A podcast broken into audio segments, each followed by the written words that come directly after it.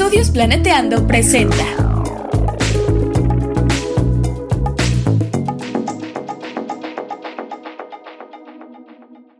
Bienvenidas Bienvenidos. y bienvenides al chismecito ambiental, En este podcast nos preocupa nuestro hermoso planeta, pero también toda la vida en él. incluyéndonos. Queremos compartirles algunas reflexiones, ideas y echar el chal un ratito con ustedes y nuestros invitades. Pónganse cómodos y tomen agüita. Hola, hola, ¿cómo están? Hola. Hola. Hoy. Muy contenta. Hoy estamos muy contentas porque les traemos un episodio que eh, de un tema que nos gusta mucho hablarlo, es sobre alimentación y medio ambiente. Es un tema muy interesante, pero también un poquito controversial, pero creemos que debemos seguir dialogando al respecto y por ello les traemos una invitada muy querida, Diana Flores. Les voy a leer una semblanza, una breve semblanza de Diana, para que después ella nos cuente qué onda. Diana es licenciada en Nutrición y Bienestar Integral, tiene un diplomado en Cocinas y Cultura Alimentaria en México y es feminista interseccional. Se dedica a dar asesoría y acompañamiento nutricional desde un enfoque de salud en todas las tallas, lejos del pesocentrismo y acercándose a la neutralidad corporal y la alimentación para la salud propia y del entorno. También es profesora de- del TEC de Monterrey, da materias de biología, bienestar integral y educación en salud. Así que, Diana, ¿cómo estás? Cuéntanos más. Muchas Queremos gracias. saberlo. Gracias a ambas. Eh, pues describiste básicamente eso, eso es lo que hago, aparte de cuestionarme la existencia y a veces mal viajarme en el proceso, pero ya menos. ya menos. hace, hace mucho, no sé si cuánto Beca, pero hace unos meses hicimos un live, eh, Beca, desde UQ y yo desde mi cuenta de Instagram, Diana Flores y Sabores, y justo hablábamos de cómo es un viaje cuestionarse las cosas y lo ambiental y lo de la alimentación y cómo es aprender también a, a hacerlo desde, desde el acompañamiento y desde el cariño y no tanto desde el mal viaje. Pero sí, eso hago y aparte de hacerlo, me gusta platicar de ello con personitas preciosas como ustedes. Entonces Muchas agradezco gracias, Diana. Bienvenida. la oportunidad. Para nosotros es un gustazo, oye. Y pues les queremos recomendar un episodio eh, también de la Alianza Estudios Planeteando, del podcast Vida Casi Cero. Justamente ese episodio se llama Alimentación basada en plantas. Y pues bueno, es una plática con una youtuber, pero también es licenciada en nutrición y gastronomía, me parece, y pues ella es vegana.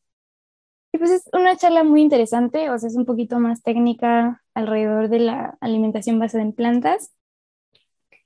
Em, y pues nada, o sea, queríamos traerlo a colación para que profundicen en ese tema, pero nosotras vamos a hablar, digamos, desde la perspectiva medioambiental y de, de los cuerpos, ¿no? Que son nuestro primer territorio. Sí, bueno, ya como entrando un poquito más en materia, hablando de alimentación sustentable, Diana, nos gustaría preguntarte cuál crees tú que sea la relación entre alimentación y medio ambiente. Ay, eh, creo que, creo que, ay, Ay, este. ay, es que es, es- creo que to- todo, todo lo que ponemos en nuestro plato tiene una historia y tiene un camino recorrido y tiene recursos usados y tiene personas involucradas en, en toda esa cadena de producción, ¿no? Entonces, creo que la alimentación es la manera más obvia y, y la relación más íntima que, que tenemos con, con el medio ambiente y con, con más allá de lo humano, ¿no? O de los humanos.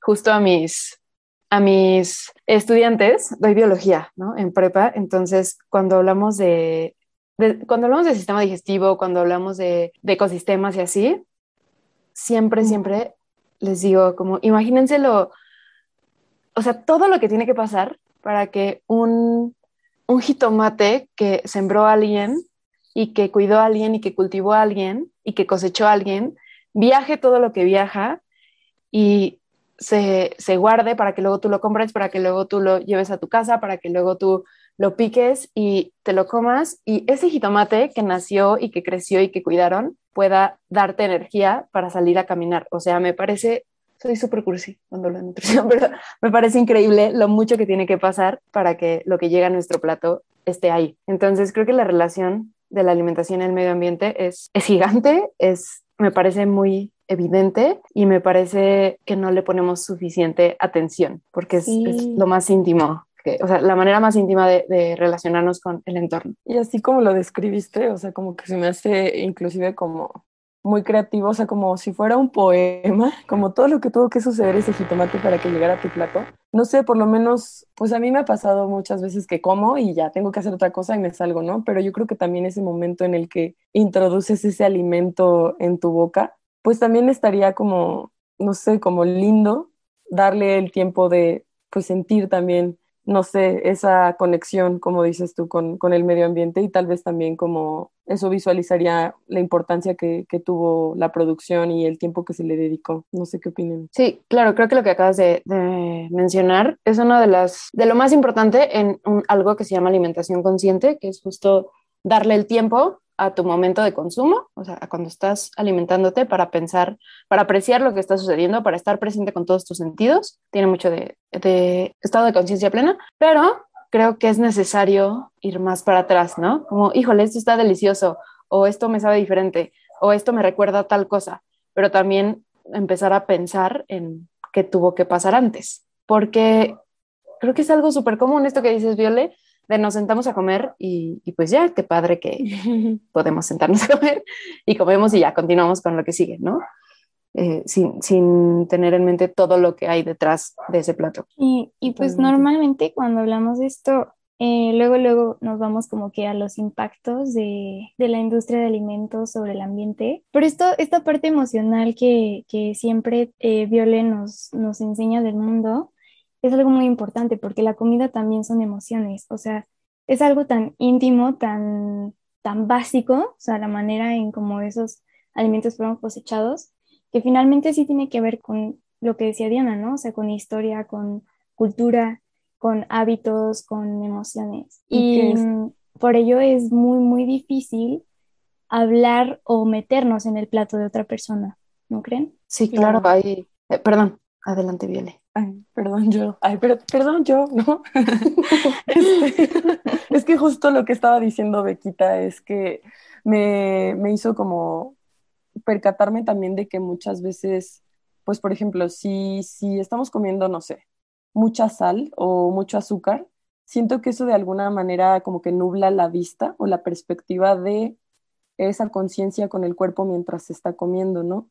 Entonces no podemos percibir como tal algunas esencias de sabores y no solamente para disfrutar, o sea, no solamente para tener placer mientras se está comiendo, sino creo que también es un mecanismo de defensa, o sea, si algo te va a caer mal o si algo te va a hacer que te duela el estómago o te puede enfermar, o sea, como que siento que también tenemos eh, muy, muy, atascados los, los receptores ante estos estímulos de alimento que luego es bien difícil discernir, ¿no? Y entonces ya nos estamos metiendo pura porquería.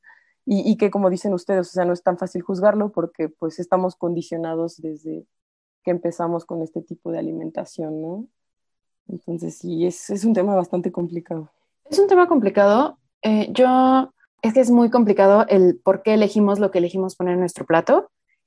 Definitivamente tiene que ver con lo saturados que estamos de información y de estímulos y de, de señales que nos dicen elige esto o elige lo otro. A mí, Diana Flores, no me encanta, y, y, es desde todo el amor del mundo, no me encanta, por ejemplo, catalogar como alimentos buenos o malos o alimentos chatarra, porque es como ponerle un poquito de carga moral o un mucho de carga moral, cuando en realidad a veces las personas consumimos alimentos, entre comillas, malos, no saludables, porque no sabemos qué hay detrás y porque nos los venden como saludables o como no tan malos o porque es lo único que se puede, a lo que se puede acceder, ¿no? Y, ay, perdón, iba a comentar otra cosa. Ah, que esto de, de la comida que decía Bequita hace ratito, que está cargado de, de, historias y de procesos y de relaciones con otras personas. Ahorita mencionaba que la relación entre alimentación y entorno va como hacia, hacia nuestra relación con, con las plantas, con el medio ambiente, con los recursos naturales, pero también a través de la mesa y del compartir alimentos y del elegir y de consumir. A través de ello se manifiestan nuestra relación con otras personas, con nuestras costumbres sociales, con el valor sentimental que hemos aprendido a darle a los alimentos. Entonces, es, creo, que es, es como si pusiéramos en un embudo nuestra relación con nuestra casa, con nuestro país, con nuestras personas, con quienes amamos, con, con cómo nos alimentaron de chiquites, con lo que nos gusta y lo que no, con la información que recibimos. Y todo eso lo pusiéramos en un embudo y tuviera que salir algo, además, nutritivo. Entonces es algo súper, súper, súper complejo. Así es.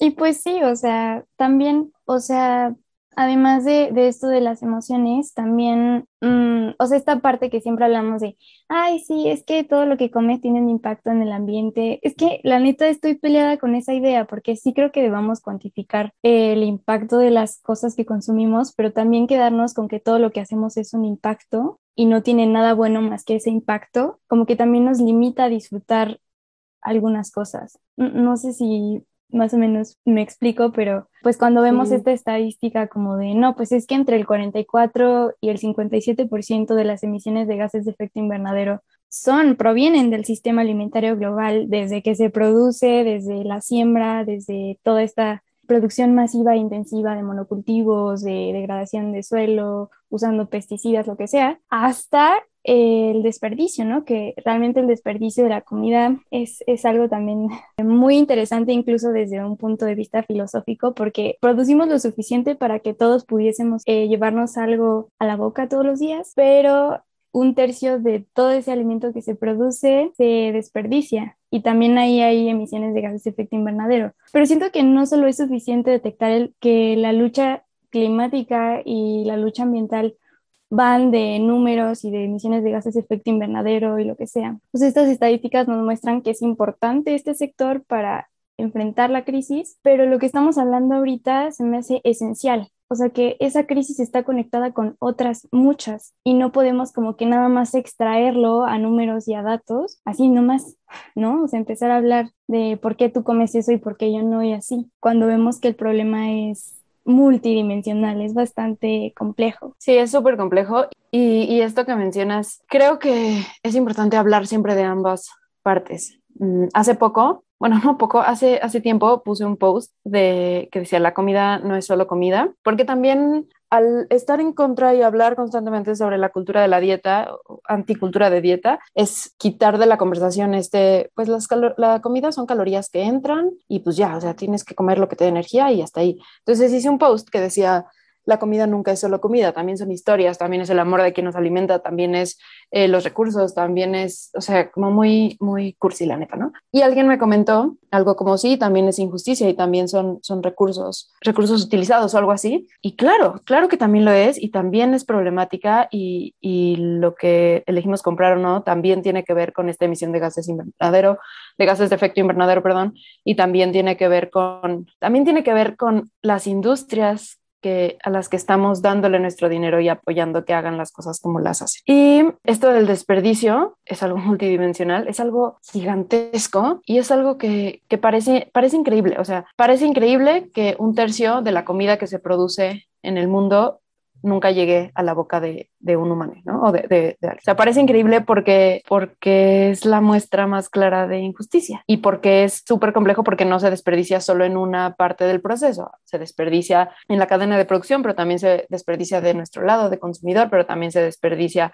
del lado de, retail o de, del vendedor final. Entonces es algo súper grande y a veces el hecho de que sea súper grande nos agobia y es como, no manches, es algo gigante y yo qué voy a hacer, o sea, el mundo se va a acabar mañana. Claro. Bueno, los humanos, no el mundo. Sí, y tiene que ver muchísimo con, con que estos sistemas de producción y distribución de alimentos pues se han globalizado, entonces las cadenas de transporte de alimentos se vuelven gigantes, ¿no? Entonces ahí llega, o sea, como que hay diferentes eslabones de la cadena donde puede haber desperdicio, ¿no? O sea, no solamente piensas en, en el desperdicio que el consumidor hace cuando se sirve en su plato, sino también el del transporte o el de la selección de alimentos que, que son considerados deseables para, para el consumidor, ¿no? Entonces como que, que se vuelva más grande la cadena en, eh, de producción a consumo, siento que eso es lo que genera, ¿no? Como el desperdicio. Y también que, que ya estamos súper acostumbrados a, por ejemplo, si a mí, no sé, se me antojan eh, mangos en un mes donde no hay producción de mangos, pues eso también sigue como que aumentando de alguna manera los, los costos ambientales y que también pueden ser costos de desperdicio de alimentos, ¿no? Entonces sí se vuelve un poco más extensa esa cadena. Y cierto. También esto o sea, que dice Viole de que, o sea, el problema es tan gigante, o sea, y tan estructural y que es otro síntoma más de la crisis que vivimos, que 10 compañías, eso se me hace muy impresionante, controlan más de la mitad del mercado de semillas en el mundo. Y además tienen el 72% de los pesticidas y plaguicidas. Es decir, nos alimentamos creo que de 15 cultivos, si no me equivoco.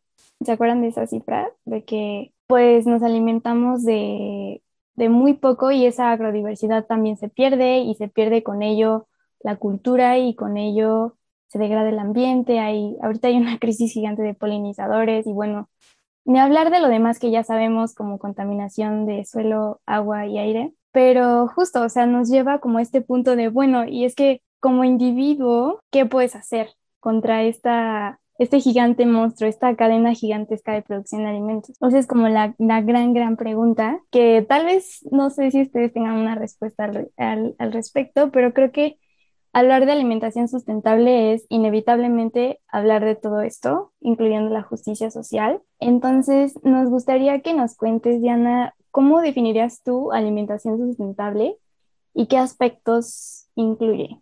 Para empezar, estoy súper de acuerdo contigo. Yo creo que hablar de alimentación. O sea, la alimentación y elegir lo que ponemos en nuestro plato es algo político y es hablar de justicia y es hablar de, de crisis ambiental.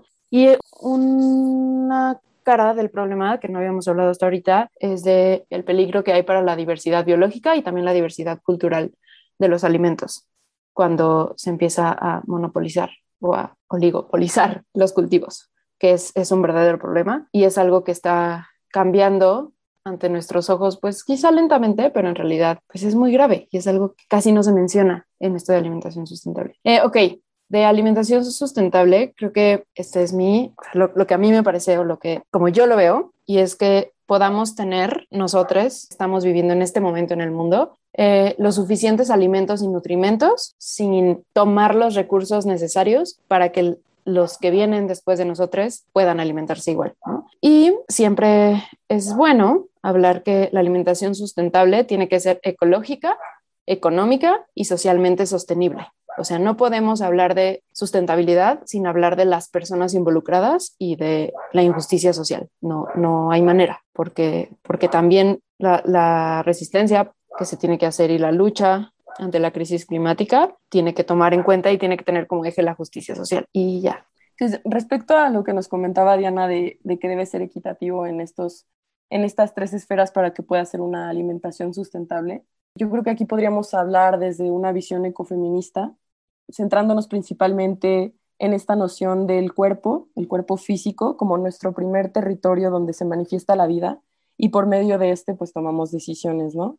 Entonces hemos visto que el cuerpo de las mujeres, principalmente las mujeres marginadas, pues ha sido un, territorio de, violaciones, de límites, de luchas, de despojos. Entonces, estas dos luchas, o sea, hablar, hablar de nuestro territorio tierra, que son lo que venimos mencionando, suelos, bosques, cerros, montañas, ríos, hablar de, estas dos luchas creo que es muy pertinente aquí, aunque sea solamente como tocar ese tema, hablar de, de la lucha del territorio cuerpo, y el territorio tierra, o sea, estas dos luchas van de la mano, porque si estamos cuidando nuestros cuerpos, eh, pues también está, o sea, como está de la mano las dos luchas. Justo, o sea, lo, puedo poner al revés, o sea, el, el capitalismo y la explotación de recursos y el sistema lo podemos ver desde los ecofeminismos como una moneda de dos caras. O sea, por un lado tenemos la explotación de la naturaleza pero del otro lado de la moneda tenemos la explotación de los cuerpos y, la discriminación de, estos. Y es que esta parte sí es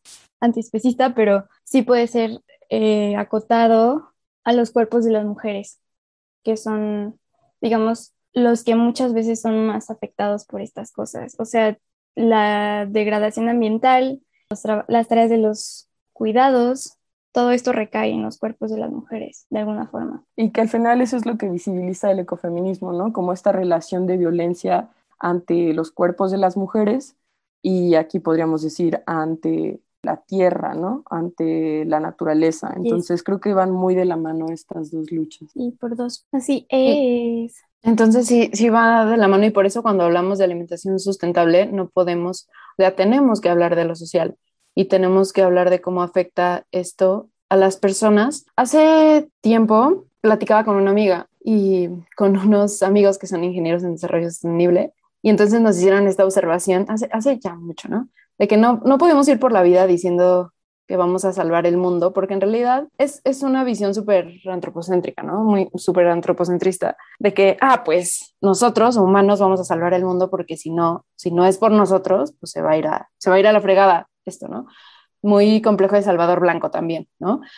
Y en realidad el mundo no se va a ningún lado, o sea, el mundo ahí va a estar, pero más bien nosotros nos vamos a acabar. Y, y creo que también por esto, por esto no, no, nos tardamos tanto en tomar acción como sociedad, porque no estamos viendo o, no es tan obvio, no se nos muestra o no es tan obvio que ya está acabando con, con, poblaciones y está acabando con la vida de las personas y, y, esta crisis climática también está relacionada con la pobreza y la pobreza extrema en las poblaciones que más alimentos producen. O sea, es brutal lo relacionado que está la pobreza y la inseguridad alimentaria con la producción de alimentos. O sea, parece mentira que, que los hogares o las familias productoras de alimentos son las que más viven en inseguridad alimentaria. Está muy denso eso. Y entonces, o sea, ¿cómo considerarías tú que se ve una alimentación más sustentable? Yo creo que una alimentación más sustentable depende de cada persona, de las necesidades, de las condiciones de vida y que no hay una manera única en que se ve una alimentación más sustentable. Eso que decía Beca hace ratito, de la cadena, o lo decías tú, no me acuerdo cuál de las dos era, perdón, de que la cadena de, o, los procesos que llevan ese jitomate que nace en algún lado y cuidan y cultivan hasta nuestro plato, cuando la cadena se hace más larga, entonces hay más recursos utilizados y las ganancias se tienen que repartir entre más personas en el proceso. Entonces la alimentación no se puede ver, la alimentación sustentable no se puede ver igual para todos en todos lados porque no se producen los mismos alimentos en todos lados. Esa alimentación sustentable en general se ve como alimentos con menos kilómetros recorridos, con más alimentos frescos y de temporada y definitivamente, o sea, es un, es un tema muy complejo, ya lo habíamos dicho, pero definitivamente con menos proteína de origen animal y con más proteína de origen vegetal. Incluso eh, las instituciones de salud se tardaron, se tardaron muchos años, pero el año pasado, eh, hace dos años, la Organización Mundial de la Salud sacó un documento de una guía alimentaria para la salud del planeta. O sea, ya no es vamos a decir que está chido comer para que las personas seamos saludables, sino que es urgente que cambiemos para la salud del planeta. Y el año pasado, me parece, también la Secretaría de Salud sacó un documento de dieta de la milpa, que es un modelo alimentario más acorde a los alimentos mexicanos y que es parte de una alimentación saludable para una buena calidad de vida. O sea, las instituciones de salud ya han emitido documentos al respecto, pero no deja de ser distinto para cada población. Aquí se me hace muy importante hacer este comentario de que, pues como vemos otra vez, o sea, no son luchas separadas.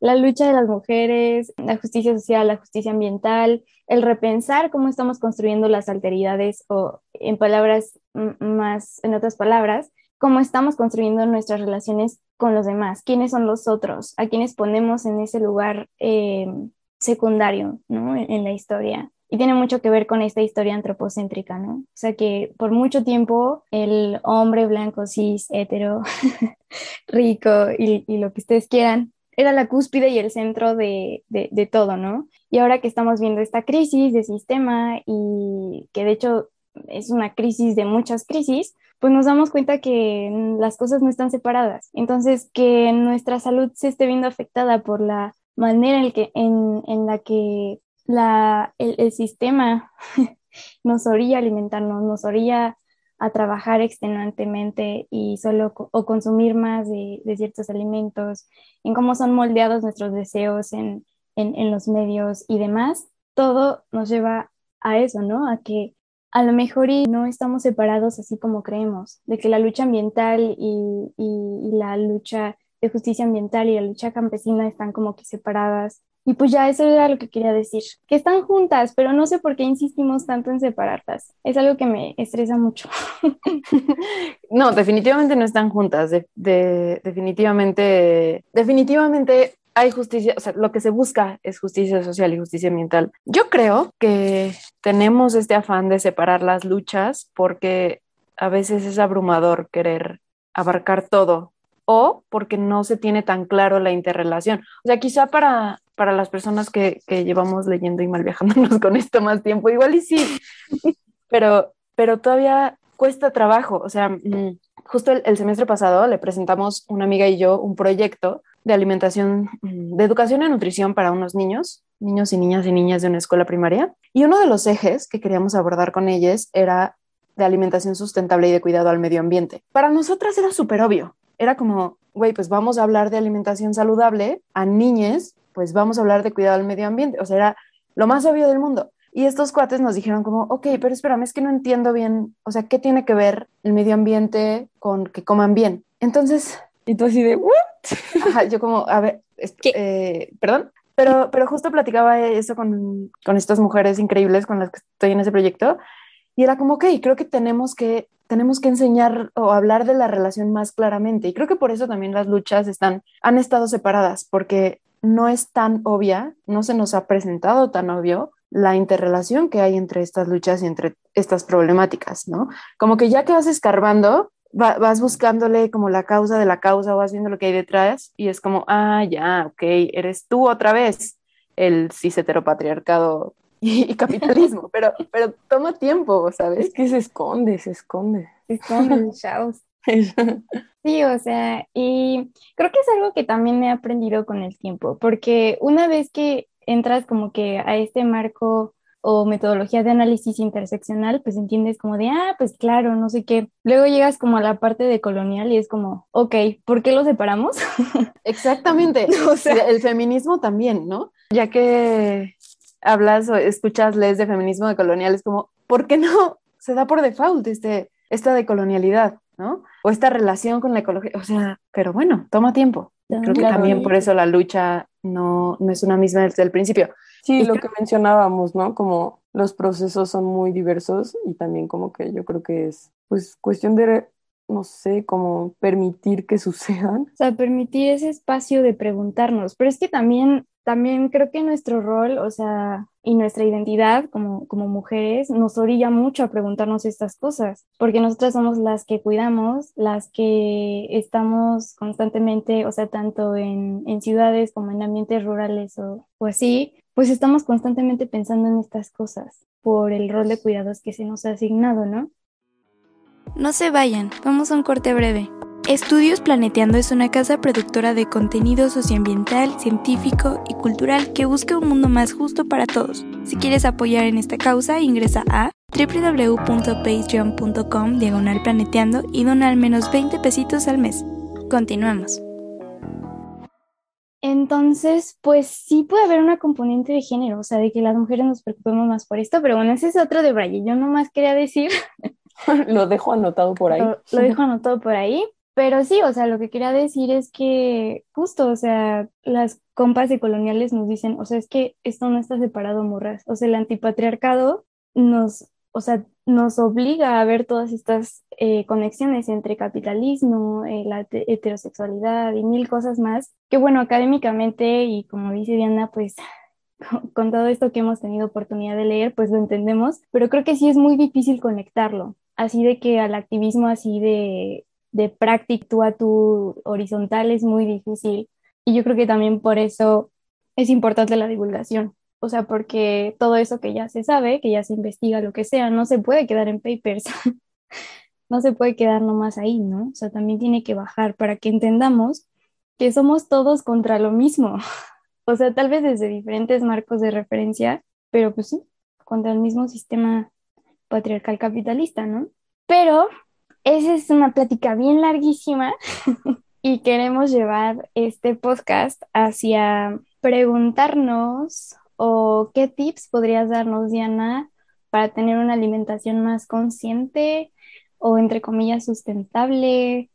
Em, ¿Qué nos podrías decir tú como compa y como licenciada en nutrición. Me encanta que, nos fuimos y debrayamos un chorro y es que es algo que inevitablemente pasa y me encanta que pase, que hablemos de alimentación y que no podamos, o sea, que sea inevitable hablar de género y hablar de, colonialidad, porque pues así es, ¿no? Pero dijiste algo súper importante que, que, trabajamos desde diferentes, no recuerdo la palabra que usaste, pero, o sea... Marcos o trincheras. Ajá, que estamos, por la, o sea, estamos contra la misma cosa, pero desde diferente trinchera. Y creo que también por eso la lucha, o sea, suele ser, entre comillas, separada y es separada no a veces porque no nos damos cuenta que está que, es contra lo mismo, pero a veces también porque nosotras nosotros conocemos las herramientas que tenemos y el locus desde donde estamos actuando y por ejemplo no podemos acuerpar la lucha antirracista de la misma manera que nuestras compas o no podemos acuerpar la lucha campesina de la misma manera porque no estamos viviendo eso y por eso nos toca acuerpar la lucha esta desde esta trinchera, ¿no? Ok, eh, tips. Aplausos. Ay, sí. tips para que comas más sustentable. Mira, cuando hablo de alimentación sustentable, me gusta ligarlo con el concepto de consumo responsable, porque se trata de eso, de elegir qué consumir. O sea, el, el, proceso de alimentación es un proceso gigante y es un proceso que está atravesado por lo emocional y por lo social y por, por las tradiciones y etcétera vamos a enfocarnos en el consumo responsable, es decir, a dónde elegimos que vaya nuestro dinero y por ende nuestras horas de trabajo. Hay un cuate gringo que es medio chido, que habla de antropología de la alimentación desde hace mucho, se llama Michael Pollan, y tiene una frase que dice que lo más maravilloso de la comida es que te permite votar tres veces al día, y cada uno de estos votos tiene el potencial de cambiar el mundo. Es decir, este güey dice que cada vez que comemos, o sea, tomando en cuenta que comemos tres veces al día, estamos votando, estamos dándole nuestro apoyo a quien hizo esa comida, ¿no? O sea, no de que a quien me preparó la comida o si yo que preparé la comida, sino quien vendió, quien produjo, quien financió esa comida, ¿no? Me parece que esta frase no aplica siempre, no aplica para todos, porque el hecho de elegir por quién votar es un privilegio. El hecho de que nosotros podamos decir qué sí compro, qué no compro, cómo lo preparo, eh, cómo lo como es un privilegio, pero que si lo tenemos, hagamos algo con ello ¿no? y decidamos sabiamente a quién darle nuestro voto. Y puedo resumir mis consejos a tres cosas muy sencillas. Voy a empezar con el como más, más, me parece que más sencillo de entender, que es consumir más local. ¿Por qué? Por esto que ya habíamos mencionado, de que si se acorta el camino que recorre eso que llega a tu plato, entonces se recorta la cantidad de energía eléctrica, la cantidad de emisión de gases invernadero, la cantidad de agua que se necesita para transportar, para almacenar y para vender ese alimento. Y también hay menos personas en las que se tiene que dividir eso. Es mucho más probable que si yo compro local, en donde hay un intermediario o dos intermediarios, pues le llegue al, al, productor principal, al campesino, más de ese varo. A que si compro algo que recorrió muchos kilómetros y ese varo se tenga que dividir entre miles de personas.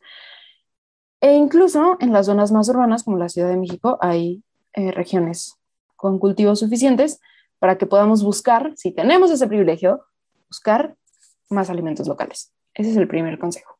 Y el segundo, que eh, a veces me hacen burla porque hablo mucho de las leguminosas, pero es que en serio nos van a salvar las leguminosas. El segundo consejo es incluir más leguminosas. Y me gusta verlo desde ahí porque este comer más leguminosas va de la mano con consumir menos carne. Pero desde mi práctica clínica como nutrióloga, o sea, desde las personas a quien, a quien acompaño, desde mis pacientes y desde mi, mi red de apoyo y las mujeres increíbles con las que convivo, siempre ha sido mejor hablar de qué sumar antes de qué restar.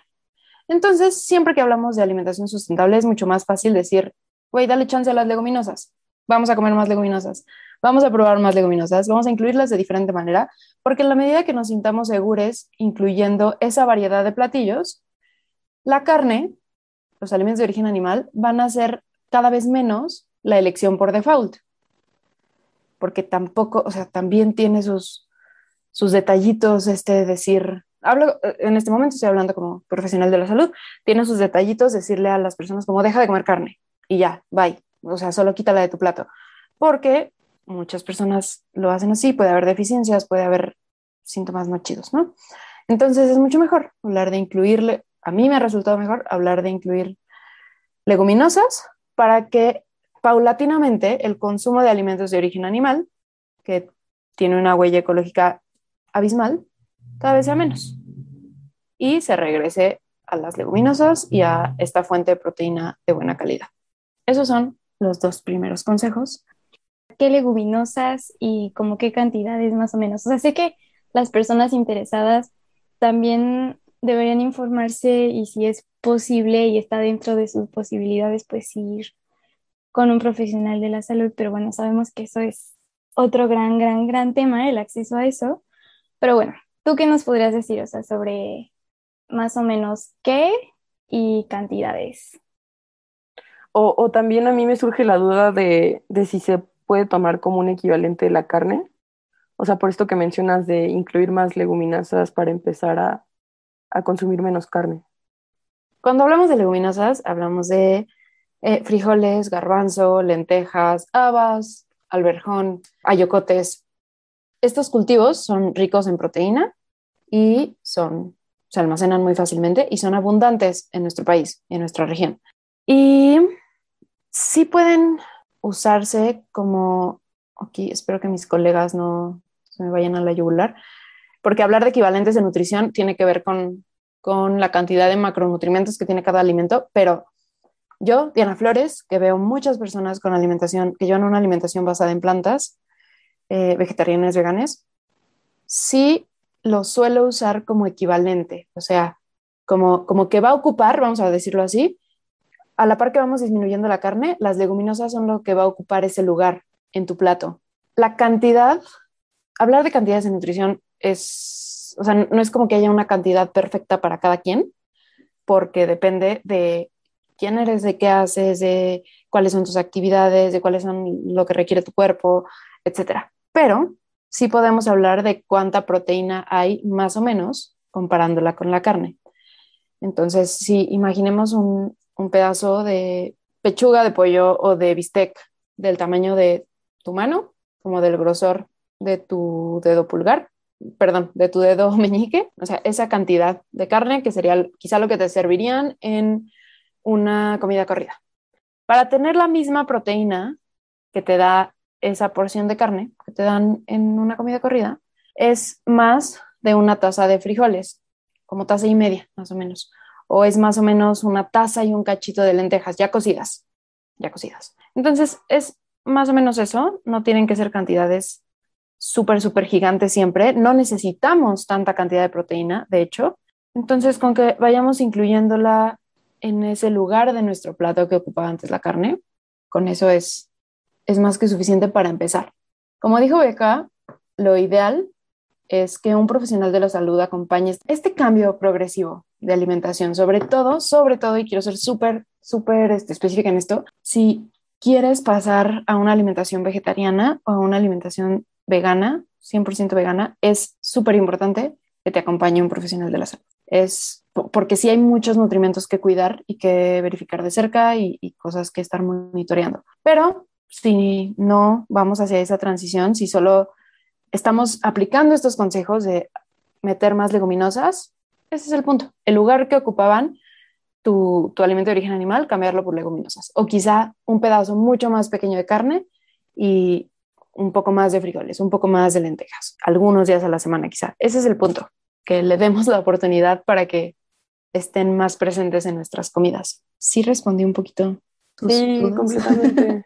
Yo creo que esto también va, o sea, aquí podría agregar como este tipo un poquito más general, como de que siempre que hagamos lo que es algo que esté en nuestras posibilidades para tener esta, como esta reflexión acerca de lo que nos estamos alimentando, creo que ya es bastante. O sea, a veces llegamos a pensar que las acciones que nosotros realicemos no van a impactar mucho, pero yo creo que sí, o sea, desde reducir el desperdicio de comida, desde comprar solamente lo que vas a consumir en la semana, o sea, intentar, pues sí, utilizar todo lo que compras, ¿no? Y también comprar productos sin empaque, o sea, creo que esas pequeñas cosas también hacen la diferencia. Sí.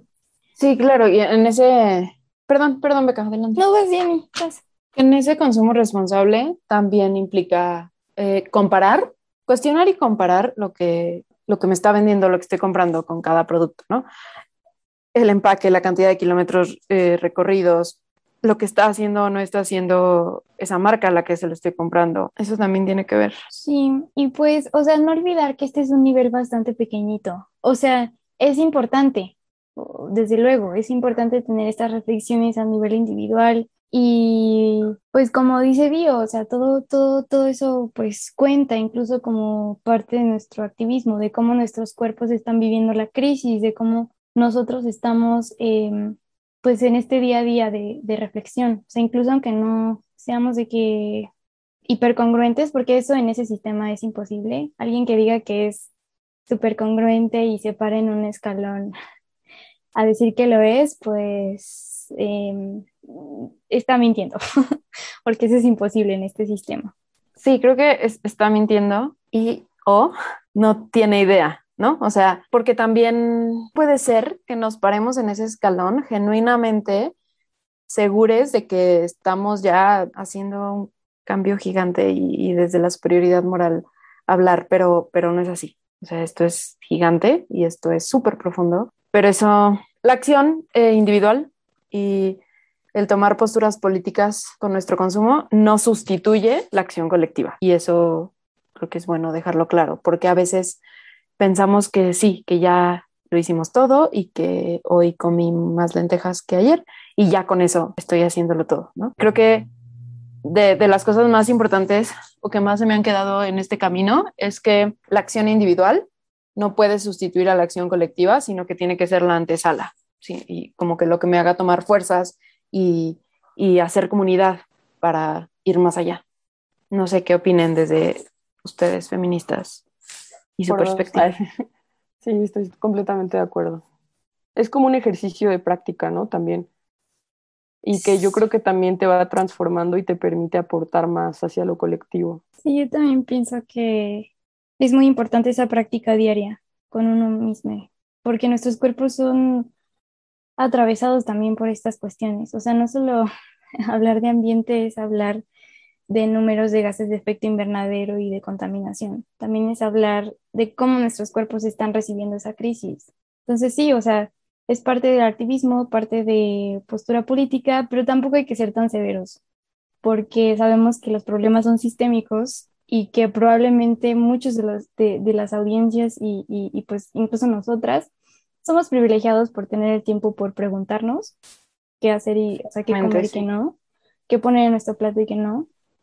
Y pues justo como decías, o sea, es un privilegio poder elegir, aunque aquí quiero hacer una notita al pie, em, porque la última vez que toqué este tema fue en TikTok y pues algunas personas me hicieron el apunte de que no necesariamente viene desde el privilegio, em, digamos, esta postura de, de, los veganos, ¿no? O sea, también eh, existen religiones, eh, otras construcciones de la naturaleza en donde todos los seres, incluidos los animales, no están construidos como los otros, no son las alteridades, no son eh, los que están al servicio de.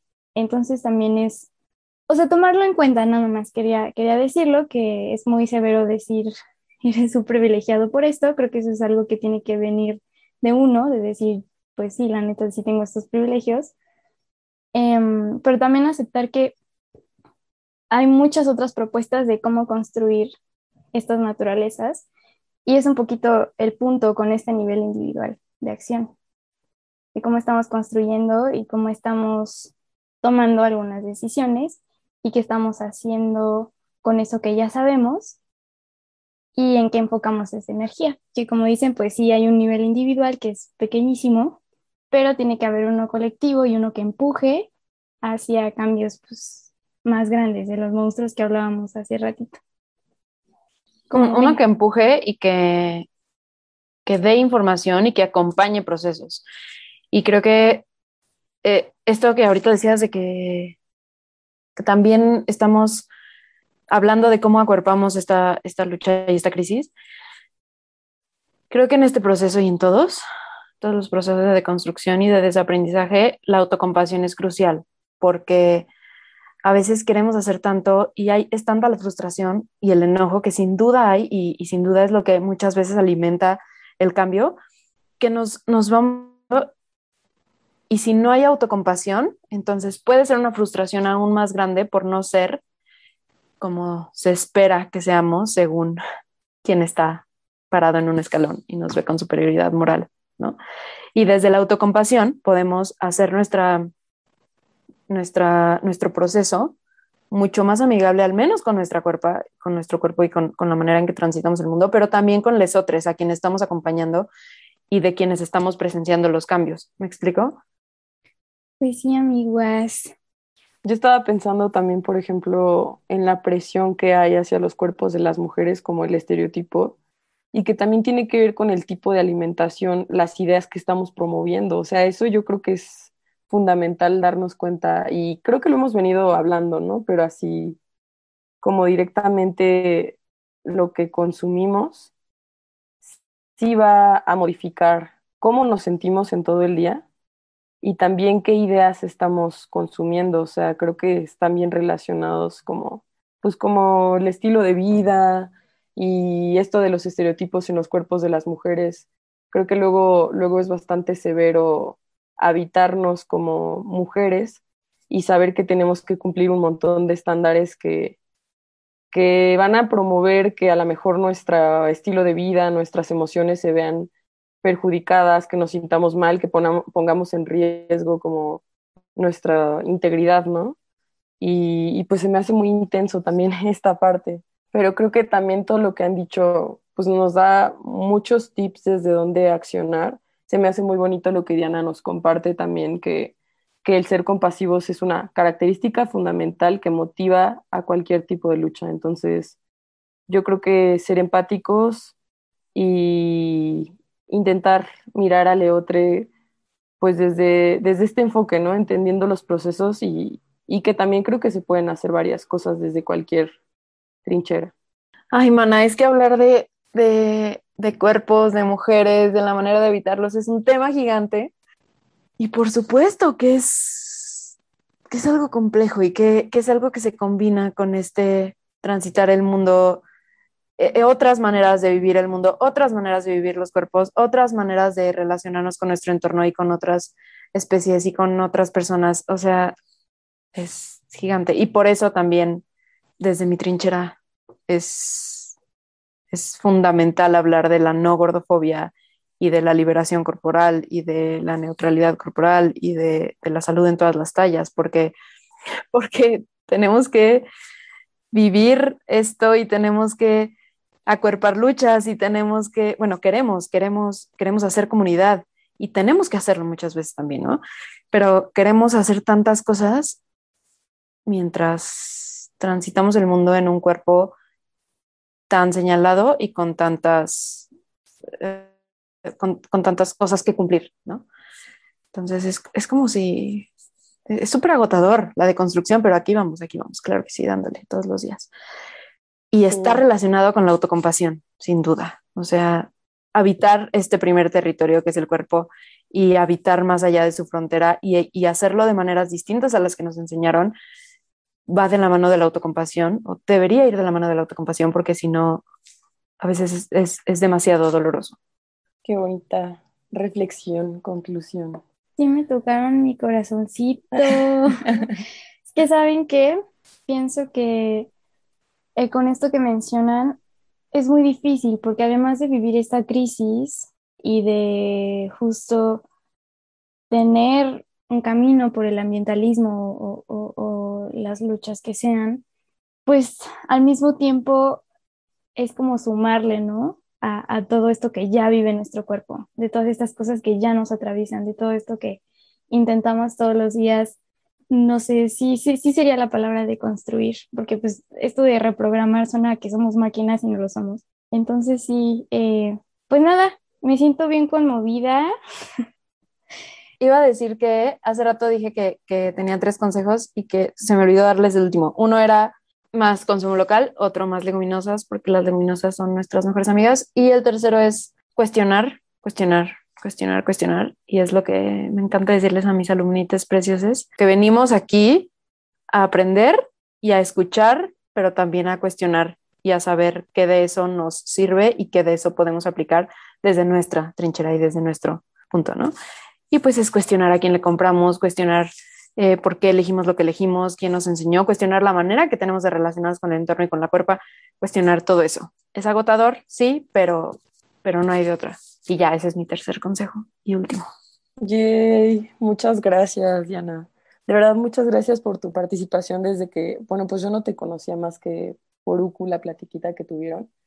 Y desde que leímos tu semblanza y todo, para mí fue como, wow, qué interesante saber que hay gente eh, hablando de nutrición y como alejada del pesocentrismo, o sea, porque estamos muy acostumbrados a que se parta desde ahí. Entonces, pues ya nada más para finalizar, nos gustaría que nos compartieras tus redes sociales por si alguien está interesado en seguir tus proyectos, en todo esto que nos compartes por estos medios. Con muchísimo gusto.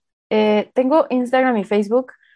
Estoy más cerca de Instagram que de Facebook, la verdad, pero, pero tengo los dos y soy arroba Diana Flores y Sabores, así como Diana Flores, mi nombre, y luego y Sabores, por comida, ya sé. Diana Flores y Sabores. Y mi correo es dianaflores.nut, como nut, arroba gmail.com. Muchas gracias a ustedes por la, por la invitación. Me encanta platicar de esto. Y muchas gracias. Les abrazo. Hasta luego. Gracias. Adiós. Cuídense mucho. Igualmente. Bye.